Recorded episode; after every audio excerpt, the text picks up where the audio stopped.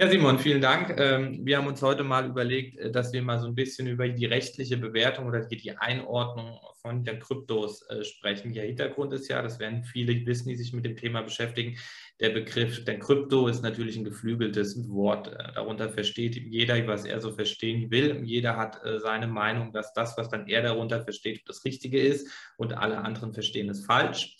Ähm, und ähm, es, ist eben, es ist eben so, dass äh, der Gesetzgeber jetzt äh, durch verschiedene nationale und dann internationale Regelwerke dort ähm, ähm, gewisse Vorgaben gemacht hat, die kann man jetzt auch falsch finden, die kann man richtig finden, die kann man zutreffend finden. Nur man muss sich halt, wenn man in dem Bereich äh, tätig ist, entweder von irgendwie Bankenseite, von Investitionsseite, von Rechtsberatungsseite, aber auch äh, von anderen Seiten halt mit diesen Begriffen auseinandersetzen.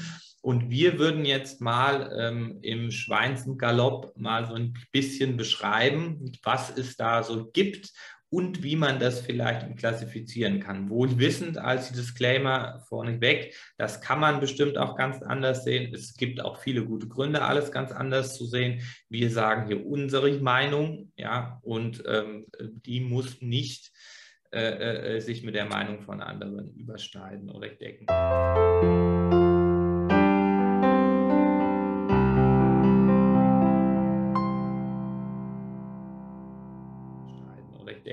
Simon, vielleicht, wenn wir uns da den Ball zuspielen, äh, die rechtliche dann Einwertung, äh, die kann dann ich ja vornehmen, damit ich auch so dann hier eine Daseinsberechtigung habe. Aber sag du doch mal, was du unter dem Begriff Krypto verstehst und was du für dann, dann, ja, ich würde sagen, dann so Untergruppen, die dort bilden würdest bei den Kryptos, ja.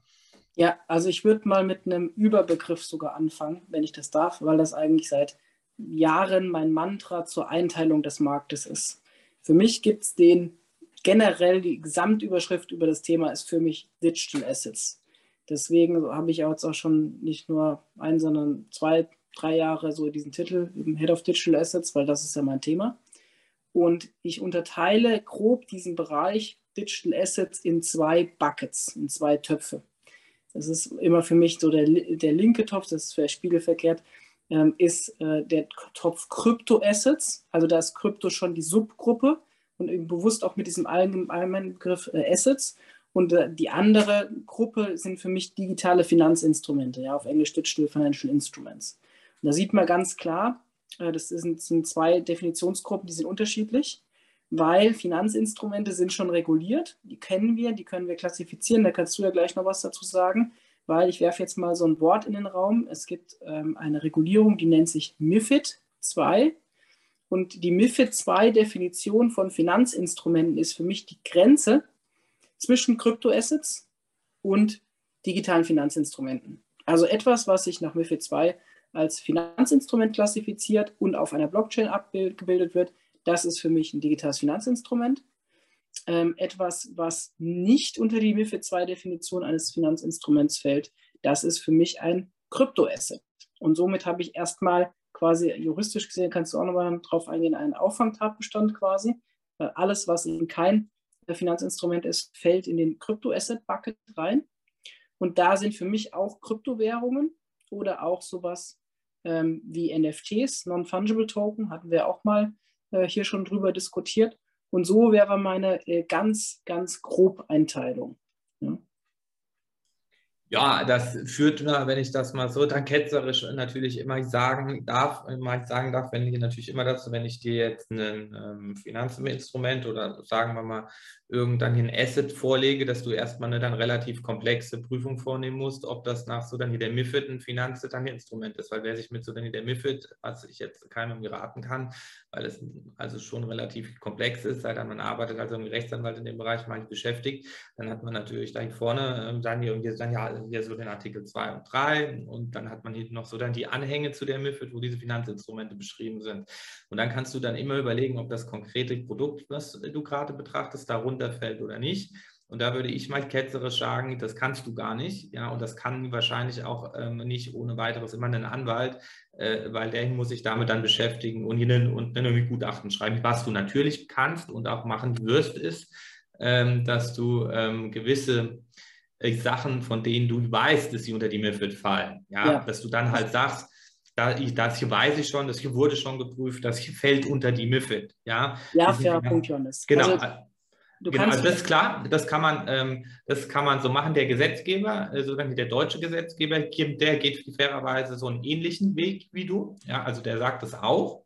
Äh, der sagt nämlich im KWG, naja, es gibt diese ganzen Finanztanzinstrumente, die sich nach in der MIFID bestimmen und dann hat irgendwie Auffangtatbestand, alles, was eben rausfällt aus dem Raster, das sind äh, für ihn Kryptowährungen, die er jetzt im KWG dann definiert. Ja. Das kann man machen, wobei das umstritten ist. Das kann, jetzt mal, kann, man, kann ich jetzt mir sagen. Man kann entweder sagen, dass dann schließt sich aus, so wie du das sagst, ja, oder das eine ist nur die Teilmenge von dem anderen. Das eine, also das heißt, ich habe ein Finanzinstrument, dann, dann irgendwie MIFID und das ist aber gleichzeitig im Sinne vom KWG auch ein Kryptowert. Das geht. Äh, ja, das also, würde ich aber ausschließen zum Beispiel. Also ich finde das als Definition dient ja immer einem Zweck. Ne? Genau, und kannst du machen, damit vertrittst du dann eine Mindermeinung, eine juristische, weil das ist nicht die herrschende Meinung, kann man aber so vertreten, ja. Ja, ja, also würde ich auch so vertreten, so ist, ist mir relativ egal, ob das dann eine Mindermeinung ist oder nicht. Ähm, aber wir müssen, also vielleicht kannst du gleich nochmal, ich würde kurz antworten, vielleicht kannst du auf MIFID nochmal kurz nur eingehen, was ist das überhaupt, weil wir das als Begriff äh, so, so, rumwerfen gerade. Also ähm, ich, ich verstehe das schon, dass man sagen könnte, wenn ich jetzt zum Beispiel ein Wertpapier, das ist ja auch in der deutschen Gesetzgebung in der Wortwahl tatsächlich auch so, wenn ich ein Wertpapier auf Blockchain begebe, geht es ja nach EWPG, elektronisches Wertpapiergesetz neuerdings so, hatten wir auch mal eine Folge zu gemacht. Und dann nenne ich das Ding ja auch Kryptowertpapier. Ich finde diese Namens, ich verstehe die Namensgebung, die ist plakativ, damit man es gleich versteht. Äh, ich finde die aber tatsächlich zum Beispiel misleading. Ja?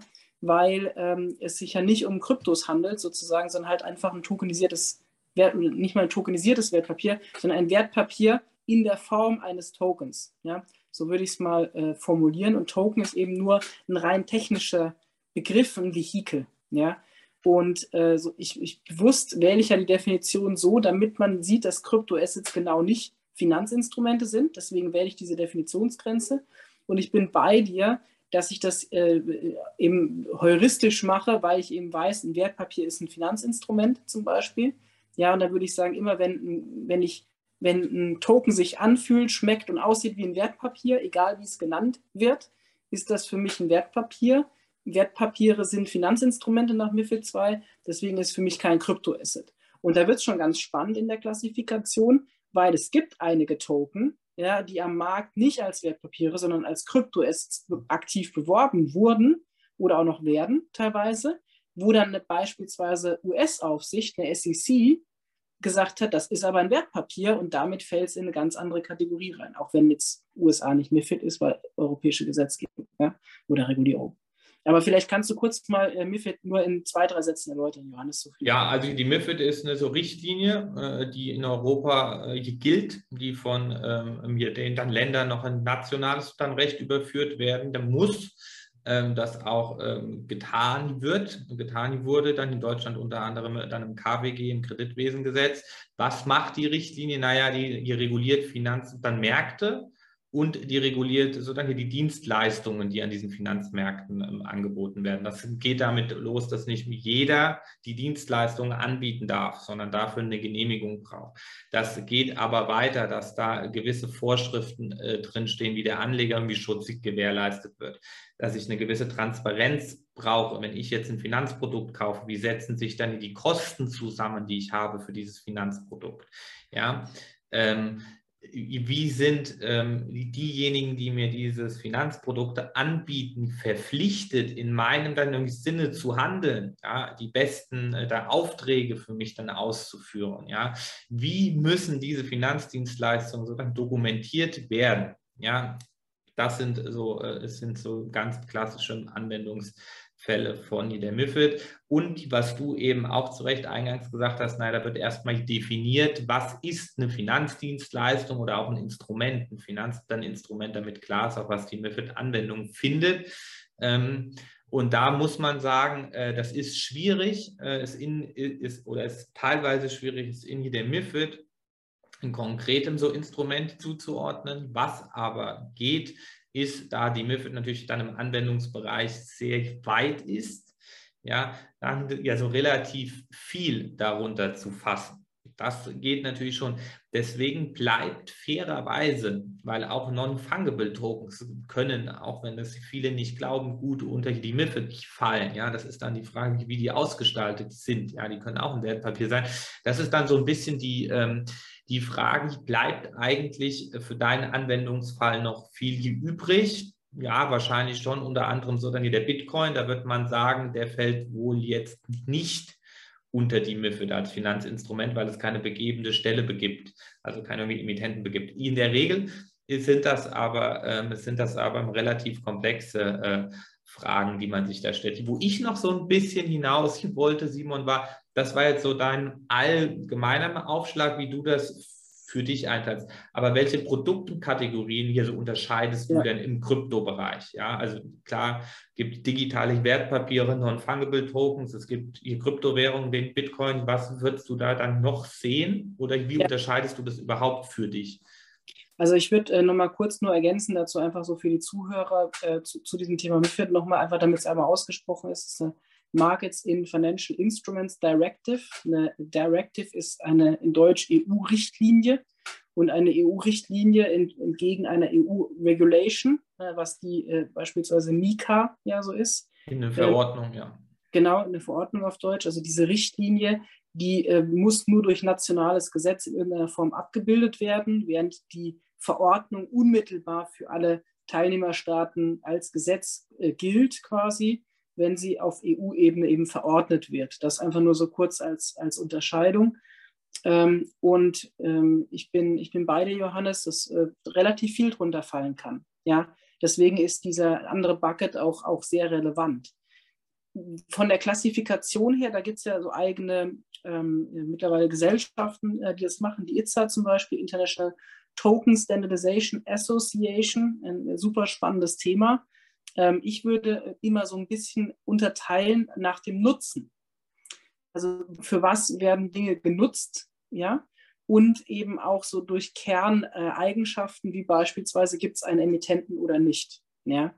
Und ich bin bei dir, wenn ich es eben klassifizieren würde von diesem groben Becken, ist jetzt ein Bitcoin aus meiner Sicht ein Crypto-Asset? Ja. Ist ein NFT ein Crypto-Asset? Ja, wenn er wirklich NF, non-fungible ist. Ja, ich habe bei manchen NFTs meine Zweifel, ob die einfach nur, ob man die so nennt, genauso wie man früher ICOs gemacht hat. Die meisten ICOs waren ganz definitiv, hatten Wertpapiercharakter. Ja? man hat es einfach nur anders genannt und dann gedacht, na, die Welt ist gut. So, und genauso gibt es aktuell ganz viele NFTs aus meiner Sicht, die Wertpapiere sind, weil sie eben doch fungibel sind. Ja, und auch ein spannendes Thema ist zum Beispiel das Thema Stablecoin. Ja, ist ein Stablecoin ein Finanzinstrument oder nicht? Also darüber streiten sich auch wirklich im Rahmen der Mika gerade äh, Juristen einfach sehr intensiv, ne, weil es unklar ist, fällt es unter den E-Geld-Bereich oder nicht. Oder auch zum Beispiel ähm, Utility Token könnte man eben als einen Bucket wählen, der sehr beliebt war, wo viele versucht haben, alles in den Utility Token zu klatschen. Ja, und dann da teilweise, es gab ja sogar deutsche Firmen, die von der BaFin aus meiner Sicht vollkommen zurecht äh, gerügt wurden. Also ohne jetzt hier Namen zu nennen, aber wer sich auskennt, weiß ganz genau, wer gemeint ist mit sehr prominenten Investoren. Und das habe ich auch schon auf LinkedIn so geschrieben, das ist mir, mir egal. Also da stehe ich voll dahinter. Wenn du verklagt wirst, dann Simon, du kennst einen guten Anwalt. Genau, ich habe ja keinen Namen genannt.